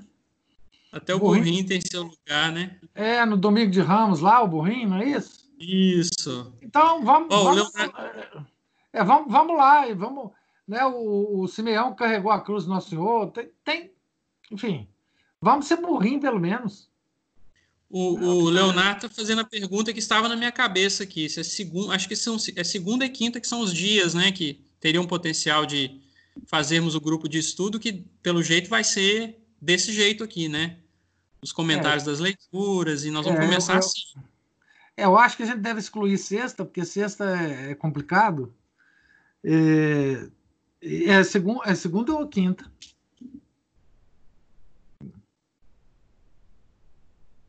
É. Isso, Cleverson. Lembre-se de Chesterton e do senso comum. Exatamente. E nós estamos restaurando, o apóstolo do senso comum, né? Estamos restaura, tentando restaurar essa sanidade, né? Isso, alguém falou, segunda tem Padre Paulo. É, não, esse, essa formação, todas são muito importantes, né? Da teologia ascética e mística. Eu não estou conseguindo acompanhar, mas enfim, a quinta, se ela não tem uma atividade oficial, formativa, que seja na quinta. É, eu, eu, eu é tenho. É, não tenho. Eu... Tem uma indefinição de horário das minhas aulas à distância, se como vai ser, porque eu estou voltando do pós-doutorado e eles não me não me situaram ainda, é, mas é mais provável da minha contribuição acontecer na terça, nas minhas aulas, né? E aí, porque tem aulas na quinta também, mas não tem nenhuma movimentação, eu acho que é quase certo que não, que eu, que eu não tenha problemas com a quinta. É, mas, mas, se tiver que mudar também o, o bate-papo católico para quinta e você entrar na quarta, a gente pode. Isso aí a gente pode pensar. Tá todo mundo envolvido nisso, então é fácil. É, não, falou que é a vida dos nossos filhos é. É prioritário, inclusive. Esse negócio gente... de clube de leitura e bate-papo católico é. Planta isso bananeira. É... Não, isso é, isso é pouco importante em relação.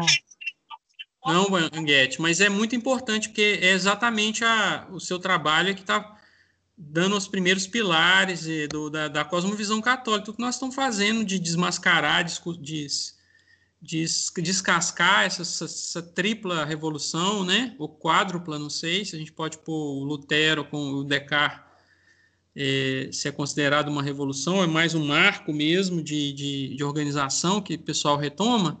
Enfim, a gente precisa, precisamos de todos e quanto mais a gente puder participar, é, isso é reforma da mentalidade. Não, mas eu estou dizendo, se você tiver alguma dificuldade na quinta, eu passo, Sim. por exemplo, uma, uma das dos apostolados para quinta e você, você fica na quarta, sei lá, o dia que você puder, né?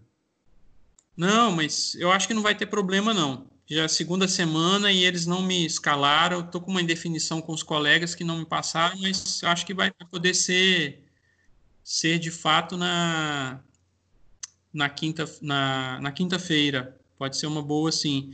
Pois é, Ju, história da igreja para as crianças. É, Inclusive é impressionante quando a gente relê, acho que poucas pessoas aqui leram Problemas da Educação Católica, né, integral. E o padre desafia os, os educadores das escolas amigas da fraternidade, falando nós precisamos caminhar muito para poder aproximar mais da, da visão tomista, da, da herança católica. Ele fala aos adolescentes dão conta de receber uma iniciação da própria psicologia da alma racional, desses elementos que vocês estão usando.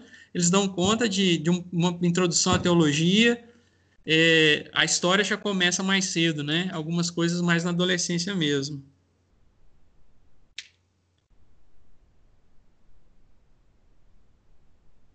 Bom, podemos ficar então. É... O Sidney Silveira já foi convocado? Não, acho que eu fiquei de mandar um e-mail para ele contando do projeto. Eu fui aluno dele, mas estou sendo aluno no segundo curso agora sobre amor, sanidade e liberdade, mas ainda não, não foi feito um contato oficial é, nesse processo aí não. Bom, ficamos então decididos. Oh, Luiz, eu posso ah. articular um hangout com o Cid? Se vocês quiserem, né? Eu digo assim, é. um, um bate-papo. Pois é. Eu não assim, tive aí tempo. depende de você, né? Eu digo assim. Com os acabamentos vou, do, do doutorado. Eu vou articular um hangout seu com ele, né? Não, imagina, professor. Eu não sei se, se é hora, não, mas acho que eu preciso pegar um pouco mais de bagagem tomista, mas. Fica seu, não sei. Fica seu critério, fica seu critério. Não, é... o Cine nós vamos apresentar para eles, são dúvidas mesmo, né? Sim. É, eu tenho várias, inclusive, que eu posso, que estão dentro aqui é, maquinando. E, e, até assim, ele me deu. Eu perguntei sobre os desdobramentos da psicologia tomista na educação. Ele me falou de dois irmãos são os caponetos lá na Argentina trabalhando. Eu acho é. que eles até estavam envolvidos num, num, dos vídeos lá de, de, fechamento de igreja. Eles estão trabalhando uma pedagogia católica de base tomista. Enfim. É, não, é, é, eu não, eu estou falando até atrás disso. Mas eu, eu vi, o Echevarria tem 40 textos é, disponíveis que envolvem alguns mais da prática do psicólogo, mas muita coisa aproveitável para nós. Por exemplo, desdobra a noção do que, que é caráter, personalidade. A gente fica só no reme-reme do temperamento, né? Que ah, pois é, de, deixa, deixa eu te dar uma ideia prática. Hum.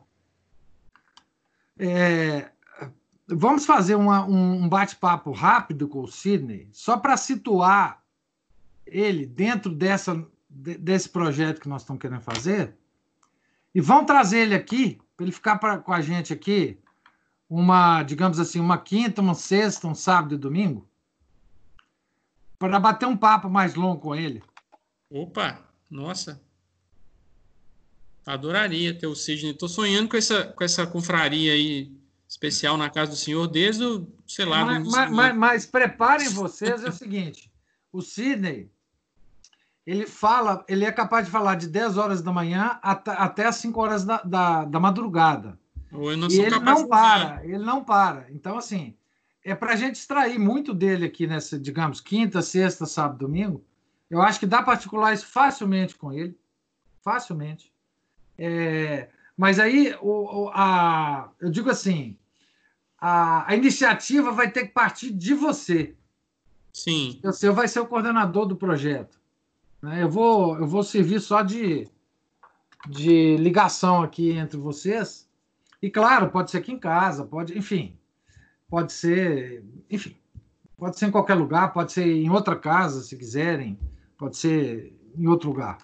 É, é, vamos, vamos amadurecer se é agora, Anguete, ou se a gente faz essa primeira, se a gente caminha um pouquinho, alguns meses, nesse primeiro movimento de responder o, o para que se educa, para que a gente possa trazer, é, também acumular mais elementos, não sei. Ah, fica a é, seu critério, fica a seu critério. A gente pode, vamos amadurecer isso, vamos rezar sobre isso, que eu acho que vai ser maravilhoso. Ter o Sidney, nós vamos ter uma overdose de Sidney Silveira, vai todo mundo ficar assim nas nuvens, que é, realmente ele é muito bom. E o pessoal que joga futebol pode organizar futebol com ele também. Umas partidas de futebol. Isso. Então, ótimo. Então, gente, ficamos. Vamos tentar quinta-feira e vamos criar o grupo de WhatsApp. Eu só, só chamo a atenção que nesta próxima quinta ainda tem o curso de Santo Agostinho. É. Do professor Eduardo, é a última aula. E até para a gente entrar no, no, no, espírito da, um pouco diferente, Anguete, das suas atividades, é que a gente tentar dar um pouco do nosso dia a dia, claro, a vida intelectual que o professor já falou outras vezes, que todos temos que ter, tem que ter um, um horário minimamente assim, que eu estou propondo que a gente faça as leituras e eu posso começar as reuniões, os nossos encontros, posso fazer uma, uma geral para quem não conseguiu eventualmente ler, fazer algumas provocações e, e abrir para a gente poder conversar, talvez por aqui mesmo, por Skype, ou podemos tentar o, o Teams, Microsoft, o Google, né? É, a gente pode ver, mas é, vai ser até bom de hoje até a quinta que vem, são 10 dias mais ou menos, a gente tem. A gente pode fazer uma. já deixar escalado uma, o início. Eu estou sugerindo começar com a Pachende, que vai definir a educação, vai colocar quem pertence à educação, vai situar um pouco. Não é, não é a Pachende, não, não é a Pachende, não. Pachende, não, falei errado. Adivinos e Lios Magister. Adivinos e Lios. É, tá? E, e, alguns fragmentos do Catecismo da Educação é importante também, acho que a gente revisitar. Mas eu vou escrever, eu posso dentro amanhã ou no máximo depois de amanhã fazer uma primeira proposta desse ciclo das leituras. E aí vocês sugerem, opinam, vê se vocês gostaram, se é por aí mesmo. O professor Anguete mais do que convocado a, a, a opinar, sugerir, né? Então, Luiz, podemos... tem, um, tem um espaço que você pode usar com tranquilidade, que é aquele espaço de sábado de manhã da formação dos pais. Se hum. você. Enfim, eu acho que é muito profícuo aquele espaço. Assim, de, se, se você quiser trabalhar algum tipo de, de material também naquele espaço, Você fica absolutamente à vontade. Eu acho que os pais vão adorar. Sim, é, mas para esse grupo de estudo constante, Anguete, eu não sei, eu, eu temo se nós vamos ter, conseguir ter uma, uma, uma boa. Não, não é, não, não, não, não é para esse grupo, não. Mas às sim, vezes alguns sim. ciclos de palestra você queira fazer. Um adicional, né? É. Não, esse grupo tem que ser separado. É, eu acho que vai chegar algum momento que é, nós, tamo, nós vamos lançar alguns fundamentos teóricos. A gente vai em busca de princípios. Mais ou menos na, no, já no início do ano que vem, no, no segundo movimento, quando a gente for falar sobre os conteúdos da educação, né, no QCEDU, talvez caiba alguma coisa como oficinas para pais, nesse sentido de, de educação mesmo prática, né, operacional, ou, ou de tentar pegar uma dessas propostas, por exemplo. Eu dei mais alguns exemplos que eu criei, que eu pensei sobre, por exemplo, os animais, estão no texto aí, depois quem tiver tempo, quem conseguiu ler vai lembrar. Então talvez caiba sim alguma coisa, Anguete, nesse, mas talvez não agora, no primeiro momento. Vamos, vamos nos, situar, né? O que, que, a igreja e a tradição entendem como educação. Também acho que o movimento um pouco é esse agora. E, e que homem é esse que a gente está tá educando? Algumas noções aí. Tá bom? Então vamos, vamos encerrar, gente. Vamos, quase duas horas já de transmissão. Quero muito agradecer a todos aí pela atenção, pela apreciação do projeto é, e que Nossa Senhora nos acompanhe, né? Tudo que é de bom passa pelas mãos dela e que a gente pode encerrar, possamos encerrar, né? Agradecendo, pedindo a intercessão de São Tomás de Aquino dos outros santos doutores, santos educadores. Nem sei se tem essa denominação na tradição católica, eu estou criando também, se não tiver, os santos educadores. Nós temos santos realmente com, tivemos, né, com uma, um dom para docência, para organizar essa, precisamos deles. O nosso fundador, o nosso patrono, desculpa, é, é um deles, né, São Felipe Neri.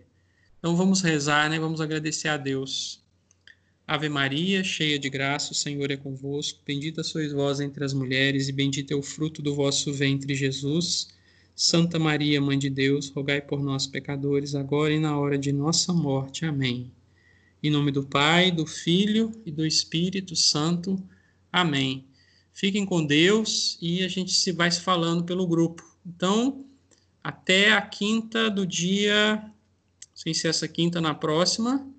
Uh, me falha aqui o dia da quinta-feira, 11, 12, 13, acho que é dia 20, isso, né?